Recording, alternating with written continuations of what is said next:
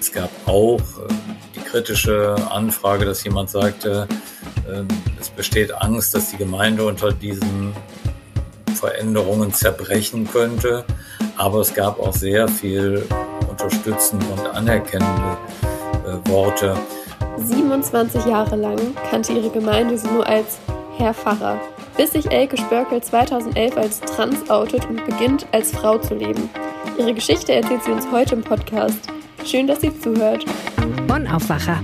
News aus Bonn und der Region, NRW und dem Rest der Welt. Hi, ich bin Jana Marquardt und ihr hört den Samstagsaufwacher. Wenn er euch gefällt, abonniert ihn doch gerne und gebt ihm 5 Sterne in der Podcast-App eures Vertrauens. Jetzt aber schnell zurück zum Thema. Ich habe Elke Spörkel getroffen, eine Pfarrerin, die sehr sympathisch und ausgeglichen auf mich wirkt und auch ist, aber sehr lange nicht sie selbst sein konnte. Erst mit Anfang 50 outete sie sich vor ihrer kleinen Gemeinde Haldern am Niederrhein als trans. Sie, die 27 Jahre lang allen als Herrpfarrer bekannt war, lebte also fortan als Frau. Es war der Beginn eines steinigen Weges. Über den und darüber, wie es ihr heute geht, habe ich mit ihr gesprochen. Viel Spaß beim Hören. Ja, Frau Spörkel, Sie haben ja schon als Kind gemerkt, dass Sie sich mit dem männlichen Geschlecht nicht identifizieren können. Können Sie einmal erzählen, wann das ungefähr war und wie Sie das erlebt haben?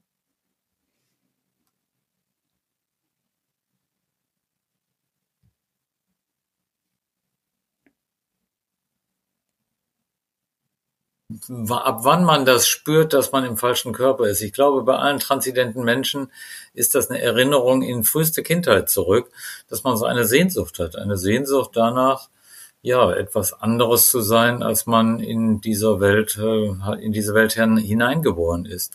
Etwas anderes zu sein, das bedeutet äh, bei mir die Sehnsucht, dass ich immer die Sehnsucht hatte, ein Mädchen zu sein. Ja, und äh, dass man sich natürlich dann alles Mögliche vorstellt, sich auch identifiziert mit Figuren, die man in Filmen sieht oder äh, ja, die man dann auch in der Realität begeht, denen man begegnet. Das Gefühl kenne ich gut. Mhm. Ähm, haben Sie da vielleicht eine Beispielsituation, in die Sie ähm, damals erlebt haben? Ähm, Sie hatten mir ja zum Beispiel mal erzählt, dass Sie äh, Kleidung im Waschkeller Ihrer Oma anprobiert haben. Können Sie davon noch mal kurz erzählen? Ach, das kriegt jetzt so einen Zungenschlag. Also weiß ich gar nicht, ob ich so in die Einzelheiten gehen möchte. Ich glaube, das ist grundsätzlich so, ähm, ja, dass man, dass ich faszinierend fand, natürlich äh, wunderschöne Kleider zu sehen oder ähm, ja in, in der Fantasie dann eben auch Dinge auslebt, ähm, wie die Welt sein könnte. In, aber die war halt nicht so. Also was die Realität war, war, dass ich äh, in den 50er Jahren geboren wurde äh, in den 60er Jahren äh, zur Grundschule gegangen bin und zur Schule gegangen bin, ge, ge, gegangen bin und dann eher das Gefühl war, man muss sich ständig anpassen. Äh, es darf bloß keiner herauskriegen, dass man vielleicht andere Wünsche und Sehnsüchte hat. Äh, und deswegen war alles ähm, auf Tarnung angelegt. Also ich wurde halt ein typischer Junge und noch typischer vielleicht als sonst. Ich war äh, im Sport, um Anerkennung meiner Eltern zu kriegen, ein harter Kämpfer gewesen, äh, habe Fußball, habe Handball gespielt, bin auf ein reines Jungengymnasium gegangen und äh, irgendjemand äh, anzuvertrauen, dass man vielleicht einen anderen Wunsch in sich drin hat, das wäre in der Zeit überhaupt nicht gegangen. Das war dann eher so, dass das Scham besetzt war. Und äh, ich habe irgendwann erkannt, dass das Wort Peinlichkeit für mich eine ganz große Bedeutung hatte es war Pein, es war Schmerz, wenn irgendjemand das rausbekommen hätte, wie ich wirklich denke und fühle. Sie sind ja dann auch generell einen sehr klassischen Weg eingeschlagen, ähm, haben geheiratet, Kinder bekommen, insgesamt sieben und ähm, wurden damals dann noch Pfarrer in Haldern. Ähm, war da schon der Gedanke, dann immer wieder da, auch als Frau leben zu wollen? Ja, aber das ist ja eine andere Zeit gewesen, in, in die ich kam, als das heute ist. Äh, wie gesagt, 50er Jahre geboren. Äh, überlegen Sie sich mal, wann Menschen sich geoutet haben, dass sie schwul und lesbisch sind. Es gab den Paragraphen 175, der beinhaltete, dass äh, Homosexualität unter Strafe gestellt wurde. So hat es also bis in die 90er Jahre hinein gedauert, dass Menschen sich als schwul geoutet haben. Ähm, Transident äh, ist noch ein ganzes Stück später, dass man jetzt in der Öffentlichkeit das diskutiert. Das war ein langer, langer Weg. Ähm, wenn Sie die Frage stellen, ja, ob eben bei meiner Heirat dieser Wunsch schon da war, der war immer da. Äh, aber ich bin in einem klassischen Rollenbild eben verankert gewesen. Klassisches Rollenbild hieß, man hat seinen Mann in dieser Welt zu leben oder seine Frau in dieser Welt zu leben, mit noch klareren Zuteilungen, als sie heute sind. Heute vermischt sich das ja eher. Ich habe äh, mich verliebt in meine Frau damals, als ich äh, ja um die 20 war. Und ähm, dann war eben klar, als meine Frau schwanger wurde, ich stehe zu meiner Verantwortung. Also das Wort Verantwortung spielte sicher in meinem Leben auch eine große Rolle, dass ich das Gefühl habe, ich muss äh, das äh, vertreten, äh, ja, wozu ich in dieser Welt halt da bin. Und das war zum Beispiel eine Familie zu gründen und ein junger Vater zu sein. Das wäre gar nicht in Frage gekommen, dann alles über Bord zu werfen. Dennoch waren die Wünsche da, dennoch waren die Sehnsüchte natürlich immer tief verankert. Und das mhm. war ein mhm. Zwiespalt, der manchmal nicht zu lösen war. Und dann kam ja irgendwann, sehr viel später, die Nacht vor ihrem 50. Geburtstag und Sie haben etwas geträumt. Ähm, mögen Sie davon nochmal erzählen? Ja, es gibt ja so Einschnitte im Leben und ich glaube, so diese ähm, Zahlen, dass man 30 wird, 40 wird, 50 wird, die machen ja in einem was. Man überspielt das immer so und äh, tut so, als ob das nichts ist. Aber mit 50 ist klar, dass äh, mindestens die Hälfte des Lebens vorbei ist, wenn nicht mehr. Äh, und äh, für mich war dieses 50. Datum schon auch ein Ereignis, mir die Frage zu stellen, ja, was mache ich denn bei dem verbliebenen Rest meines Lebens, der eben nicht mehr so lange ist? Und ich habe vor meinem Geburtstag, vor dem 15. Geburtstag in der Tat geträumt, dass ich vor meinem eigenen Grab stehe und äh, ich äh, ja voller Tränen vor diesem Grab stehe, äh, weil da ein großer Grabstein ist mit meinem männlichen Namen. Und äh, es war dann ganz merkwürdig, dass in diesem Traum sich praktisch ein Nebel ergab, der sich auf dieses Grab und den Grabstein legte. Und es erschien dann aus dem Nebel heraus mein weiblicher Name, den ich heute trage, wo ich sehr dankbar bin. Und dann war das natürlich ein Zeichen, ähm, ich muss was tun in meinem Leben, ich muss mich ähm, meinen Sehnsüchten und Wünschen stellen und bin dann eben auch den Weg gegangen, mich einer, einem Therapeuten anzuvertrauen, einer Fachärztin für Hormone anzuvertrauen und bin diesen Weg weitergegangen. Ich habe in dieser Zeit ein Buch gelegt, äh, gelesen, das für mich sehr wichtig auch war, eine eine australische Krankenschwester hat einmal ein Buch geschrieben, ähm, die ja von Interviews mit Sterbenden gehandelt haben. Sie hat in einem Hospiz gearbeitet und äh, den Menschen dort, die kurz vor ihrem Lebensende die Frage gestellt, was sie am meisten bereuen. Und das, was man am meisten bereut, ist komischerweise, merkwürdigerweise nicht das, was man getan hat, sondern das, was man versäumt hat das war für mich ein ganz wichtiger Impuls damals, genau mir diese Frage zu stellen, was versäume ich und wenn ich mal aus dem Leben herausgehe, äh, was will ich dann gelebt haben? Und ich will eben auch gelebt haben, dass ich ja meinen innersten Kern, der in mir drin ist, eben die Sehnsucht, eine Frau zu sein, dass ich das gelebt habe, ja klar. Und ähm, dann kam es ja so, da sind ja noch ein paar Jahre dazwischen, aber Sie haben sich im Januar 2011 auch vor Ihrer Kirchengemeinde geoutet. Mhm. Wie war das damals für Sie? Wie haben Sie das erlebt? Naja, es ist äh, nicht immer so, dass man eine ganz freie Entscheidung im Leben hat und äh, sich äh, morgens, wenn man aufsteht, überlegt, äh, was mache ich denn heute? so läuft das ja nicht ab. Äh, meistens haben Veränderungen im Leben etwas mit Krisen zu tun. Bei mir war die Krise, dass äh, zwar bei allen Dingen, die ich selber initiiert habe und angeglichen habe, ich habe in der Tat ähm, mich immer mehr entwickelt, androgyn auszusehen, vielleicht dann auch äh, zu bestimmten weiblichen Attributen zu stehen, mm, dass es dann daraufhin eine Gerüchtewelle um meine Person gab. Und diese Gerüchtewelle war ja, erschlagend. Es war eher eine Tsunami-Welle. Ich bin am ganzen Niederrhein, weil ich durchaus eine bekannte Person war, am ganzen Niederrhein angesprochen worden. Äh, boah, was habe ich von dir gehört? Äh, das Gerücht hieß, Pfarrer Spörkel ist in Frauenkleidern gesehen worden und er unterzieht sich einer geschlechtsangleichenden Operation. An diesem Gerücht war zu dem Zeitpunkt so nichts dran. Ich habe zu dem Zeitpunkt keine Kleider in der Öffentlichkeit getragen Ich habe auch nicht über eine geschlechtsangleichende Operation ernsthaft nachgedacht. Ähm, dennoch war das Gerücht in der Welt. Und das führte dazu, dass ich so häufig an, angesprochen wurde, aber auch Menschen mit so eindeutigen Konsequenzen reagiert haben, zum Beispiel den Kontakt zu mir komplett abzubrechen, dass äh, ich einen psychischen, aber dann auch körperlichen Zusammenbruch hatte.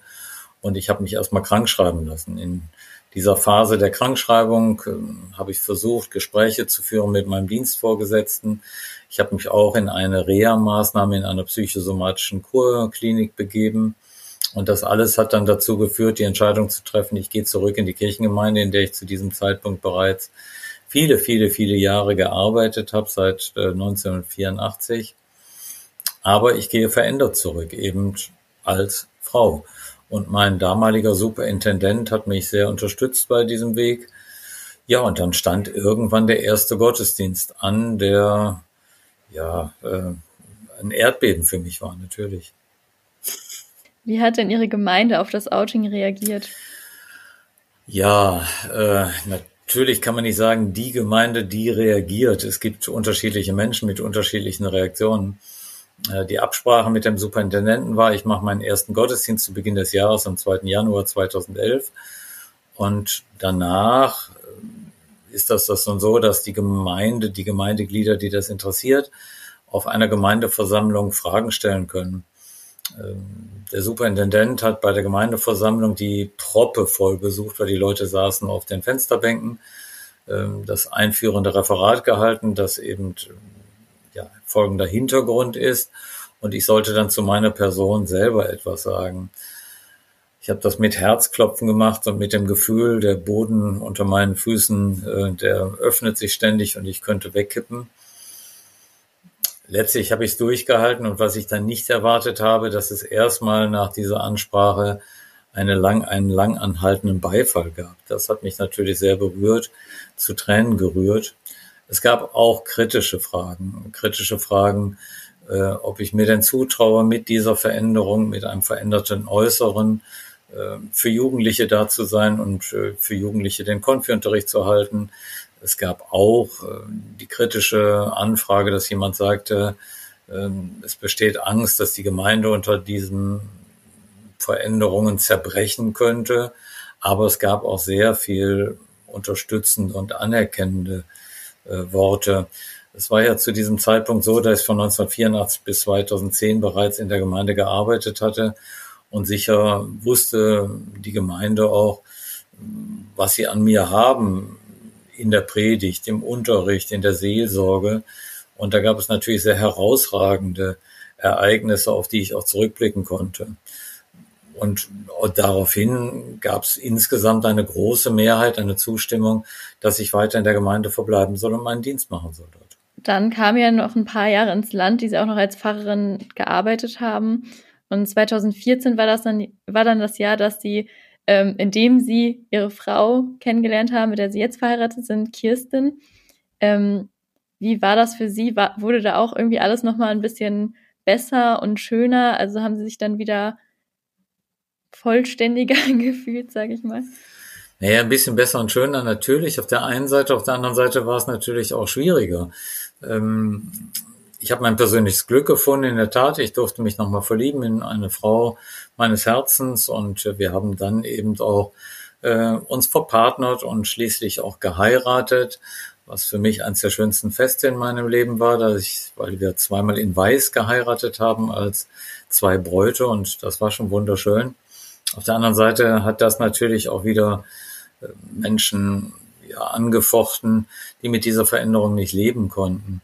Ähm, ich kann das aus heutiger Sicht auch verstehen. Man erzeugt ja immer mit dem, was man tut und wie man ist, bestimmte Bilder in anderen Menschen. Und das Bild, was ich eben in vielen Jahrzehnten meiner Gemeindearbeit als Pfarrer damals noch erzeugt habe, war ein überzeugender Mann zu sein, der als Hobby Fußball spielen hatte und Motorradfahren hatte, der in der Gemeinde mit einer tiefen Stimme auf die Kanzel ging und ähm, der in der Gemeinde ähm, ja sicher auch verantwortlich und führend äh, tätig war, ähm, also eine Führungsperson und plötzlich enttäuscht man Menschen in diesen Bildern.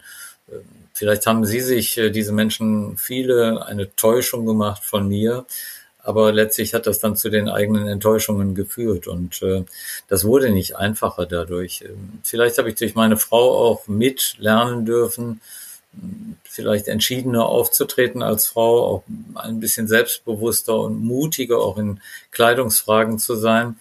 Das alles hat natürlich dann äh, Menschen immer wieder angefochten und äh, ja zu heftigen Diskussionen geführt. Das war so das eine wie das andere, ja. Und im Mai 2016 ist es ja dann dazu gekommen, dass der Kirchenvorstand beschlossen hat, dass eine vertrauensvolle Zusammenarbeit, so hieß es damals, nicht mehr möglich sei.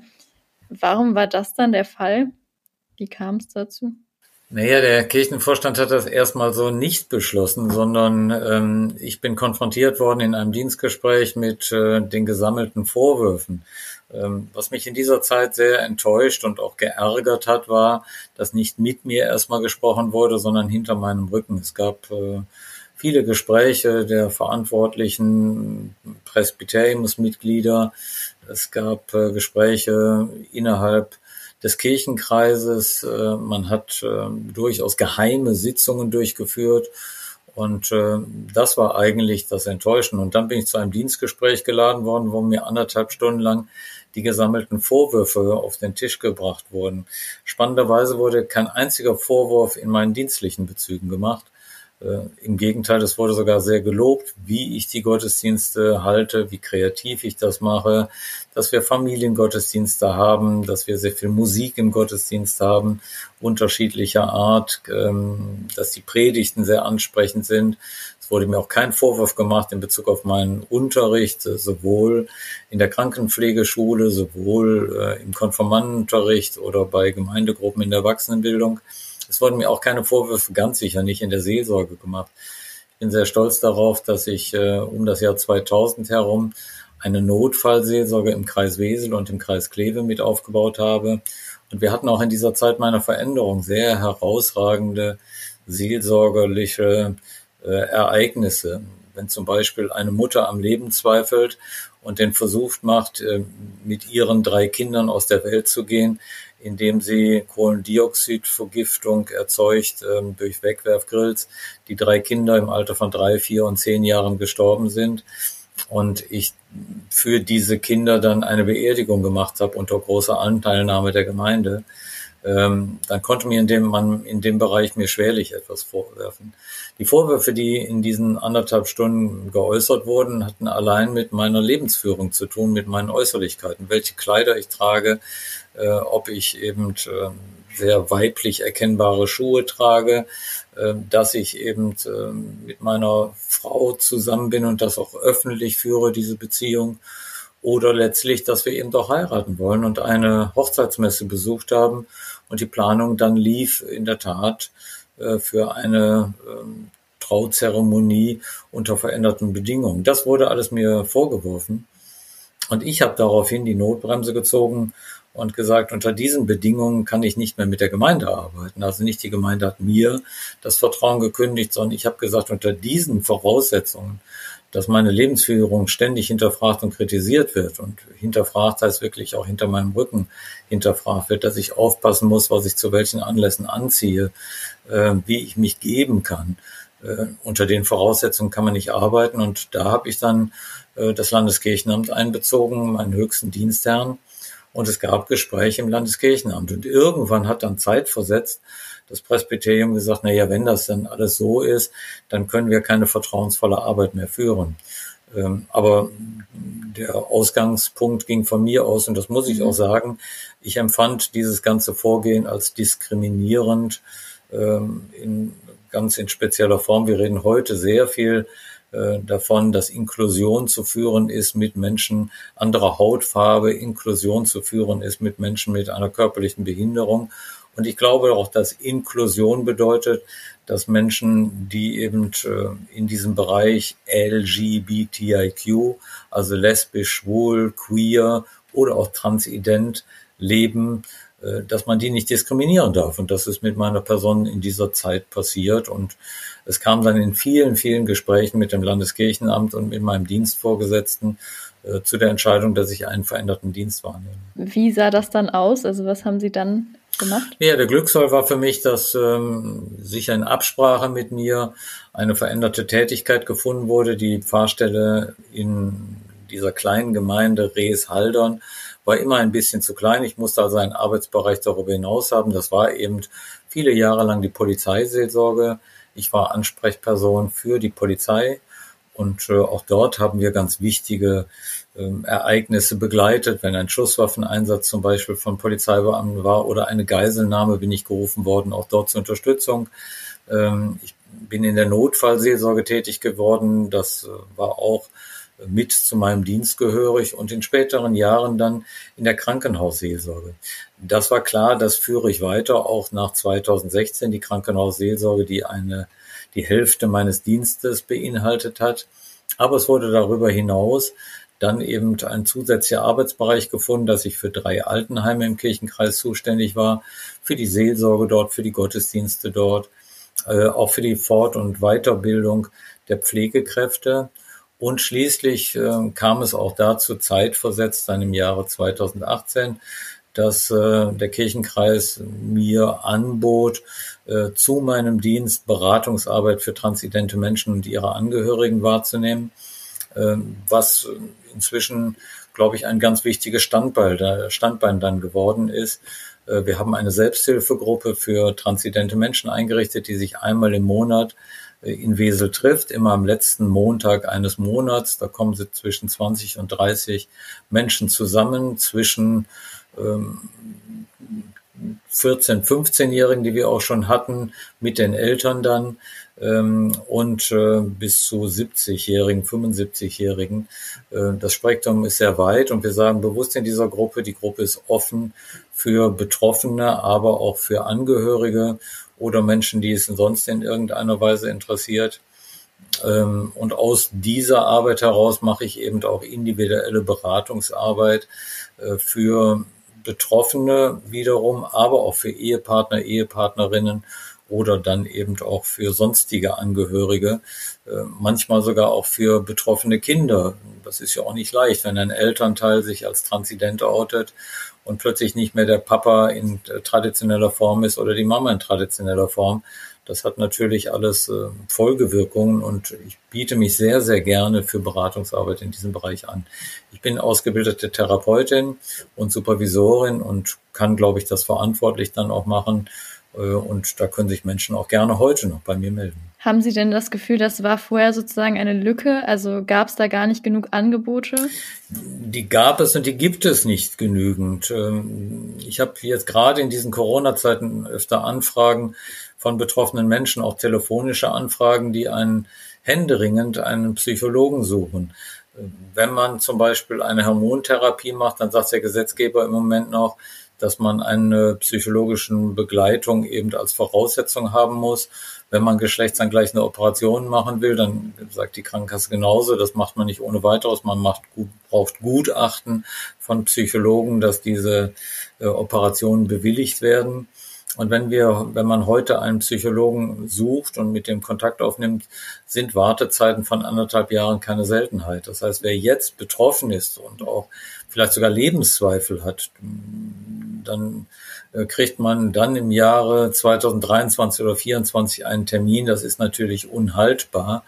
Äh, und auf dem Hintergrund werden solche Angebote, wie ich die setze, natürlich sehr gerne angenommen. Sie sind jetzt tatsächlich schon am ersten Mal in Rente gegangen. Wie ist das Leben, noch gar nicht so lange her, wie ist das Leben denn seitdem für Sie? Hat sich da irgendwie was Grundlegendes für Sie verändert? Wie fühlen Sie sich? Naja, das Tolle ist, ich habe äh, ja eben, äh, Sie sagten das schon, sieben Kinder und äh, zwei Kinder sind noch in der Ausbildung. Das heißt, ich komme gar nicht in die Versuchung, die Füße hochzulegen und nichts mehr zu tun. Ich äh, äh, unterstütze meine Kinder natürlich in ihrer Schulausbildung oder im Studium und das äh, mache ich auch finanziell. Das finde ich sehr selbstverständlich, dass man auch dort zu seinen Verantwortlichkeiten steht. Also darf ich und muss ich noch ein bisschen weiterarbeiten. Das mache ich freiberuflich. Mm, und äh, insofern falle ich ja nicht auf von 100 Prozent auf 0 Prozent zurück. Ich sage jetzt immer ganz gerne, es ist von 100 Prozent jetzt vielleicht auf 60, 65 Prozent zurückgefallen. Äh, das heißt, ich biete nach wie vor an, dass ich ähm, eben Unterricht in den äh, Krankenpflegeschulen gebe oder eben jetzt auch äh, in der, bei der Polizei, wo ich Training sozialer Kompetenzen äh, durchführe an der Hochschule. Hm, ich äh, biete auch an, dass ich nach wie vor Beerdigungen mache und dann eben auch äh, dort äh, äh, eine gewisse finanzielle Entschädigung dafür bekomme, wenn ich das mache, oder dass ich eben doch offizielle Beratungsarbeit mache. Die Beratungsarbeit für transidente Menschen ist unentgeltlich, aber darüber hinaus gibt es ja Menschen, die vielleicht Sorgen und Probleme haben im Bereich Ehe und eine Eheberatung brauche. Auch dort kann ich ja perfekt die Sicht des Mannes vertreten, weil ich die selber kenne, aber auch die Sicht der Frau jetzt vertreten. Und äh, das wird auch wahrgenommen. Und insofern ist es nicht mal null das Gefühl, dass ich nicht mehr den Druck habe, mich manchmal zweiteilen zu müssen, auch noch zusätzlich dann äh, im Altenheim Besuche zu machen oder im Krankenhaus Besuche. Äh, das ist eine Entlastung jetzt und da bin ich auch sehr dankbar. Ja, schön. Und ähm, wenn ich das richtig in Erinnerung habe, am 20. Mai haben Sie noch Ihre große Abschiedsparty. Party ist übertrieben. Wenn ein Pfarrer, eine Pfarrerin in Ruhestand geht, dann gibt es einen Verabschiedungsgottesdienst. Und da freue ich mich auch sehr. Der wird im Weseler Dom finden. Äh, mein Superintendent äh, hat gerade noch mit mir gesprochen, dass ich die Predigt dann halte. Und ich überlege jetzt schon, was ich dann sagen kann. Das Thema der Predigt wird das Thema Veränderung sein. Äh, und das ist ja ständig im Leben. Das Leben beinhaltet immer wieder Veränderungen. Das habe ich in großem Maße erlebt nach meinem Outing. Aber auch jetzt ist das nochmal eine Veränderung. Äh, und darüber ein bisschen nachzudenken, auch was das vielleicht mit der Bibel zu tun hat, mit dem Glauben zu tun hat, auf was man sich besinnen kann, finde ich eine ganz spannende Sache. Ein Bekannter von mir wird die Musik gestalten mit Gitarre und mit Songs. Äh, vielleicht hat meine Frau auch den Mut, auch ein eigenes Lied zu singen und eine andere Freundin wird äh, mit, äh, zusammen mit der Orgel Geige spielen. Und das ist auch eine musikalische Gestaltung, auf die ich mich sehr, sehr freue für meinen eigenen Gottesdienst. Im Anschluss an diesen Gottesdienst wird es im Dom, da kann man hinten so Stehtische aufbauen, wird es einen kleinen Empfang geben, wo vielleicht das eine oder andere Grußwort noch gesprochen werden kann, wer es will. Ähm, also es wird ein kleiner Rahmen sein, keine große Fete, nicht mit Tanzen. Aber wie das für eine Fahrerin vielleicht angemessen ist, mir war selber gar nicht klar, dass ich jetzt knapp 38 Dienstjahre hinter mir habe. Und das ist ja ein Grund, innezuhalten, besinnlich zu sein in Form eines Gottesdiensten, äh, Gottesdienstes und dann vielleicht auch mit Menschen, die einem wohlgesonnen sind und waren, ähm, ein Glas zu trinken und anzustoßen. Ja, das würde ich auf jeden Fall auch so sehen. Ähm, wie geht es Ihnen denn generell heute? Also würden Sie sagen, dass Sie heute glücklich leben, dass Sie glücklich sind? Ich glaube, Menschen, die einen Teil ihres Seins nicht leben und immer verstecken, ähm, die tun sich keinen Gefallen, im Gegenteil, sie werden krank. Äh, auch das weiß ich ja aus meiner Ausbildung als Therapeutin und äh, Beraterin, äh, dass Dinge, die man vielleicht in der Kindheit erlebt hat oder auch im Leben erlebt hat und die dann verdrängt werden, dass die sich indirekt dann auswirken. Verdrängung ist sicher keine Maßnahme. Und insofern bin ich heute, kann ich sagen, glücklich, dass ich äh, das, was in meinem Leben notwendig war, zugelassen habe und leben durfte. Das Leben hat es mit mir gut gemeint. Ich kann wirklich darauf zurückblicken, auf ein sehr erfolgreiches Berufsleben. Ich kann darauf zurückblicken, dass äh, ich sieben, ja jetzt meine Frau hat auch noch mein Kind, acht Kinder habe, die ich aufziehen darf und begleiten darf und vielleicht auch das eine oder andere, was mir im Leben wichtig war, weitergeben darf. Zum Beispiel, dass man soziale Wesen sein muss in dieser Welt, dass man Verantwortung in dieser Welt übernimmt, dass man ja auch als als junger Mensch äh, lernen darf, dass nicht das Wichtigste das Geld verdienen alleine ist, äh, man muss sicher sein, ja, sich selber auch im Leben finanzieren können, aber es kommt nicht darauf an, dass ich zwei oder drei Häuser habe, sondern äh, ganz was anderes spielt eine Rolle. Das haben wir in diesen Corona-Zeiten gemerkt, das haben wir jetzt gemerkt, auch als der Ukraine-Krieg ausgebrochen ist, wie wichtig es ist, so ein Kriterium wie Nächstenliebe zum Beispiel auch praktisch werden zu lassen. Ähm, über die Anzeige meines äh, Verabschiedungsgottesdienstes wird ein Spruch aus dem ersten Johannesbrief aus der Bibel stehen und der heißt, Gott ist Liebe und wer in der Liebe bleibt, der bleibt in Gott und Gott in ihm. Wer in der Liebe bleibt, das ist immer praktisch in dieser Welt zu handhaben. Und deswegen müssen wir unsere soziale Verantwortung wahrnehmen. Das habe ich meinen Kindern auch, glaube ich, weitergeben dürfen. Und da gucke ich auch mit Stolz und Anerkennung drauf, was sie machen. Ähm, und insofern kann ich sagen, ja, ich bin heute glücklich, gut, was ich in meinem Leben leben durfte. Das freut mich sehr. Schöne abschließende Worte. Ganz lieben Dank für das Gespräch und alles Gute. Gerne. Schön, dass Sie mich interviewt haben und Ihnen auch alles Dankeschön. Gute. Mehr Nachrichten aus Bonn und der Region gibt's jederzeit beim Generalanzeiger. Schaut vorbei auf ga.de.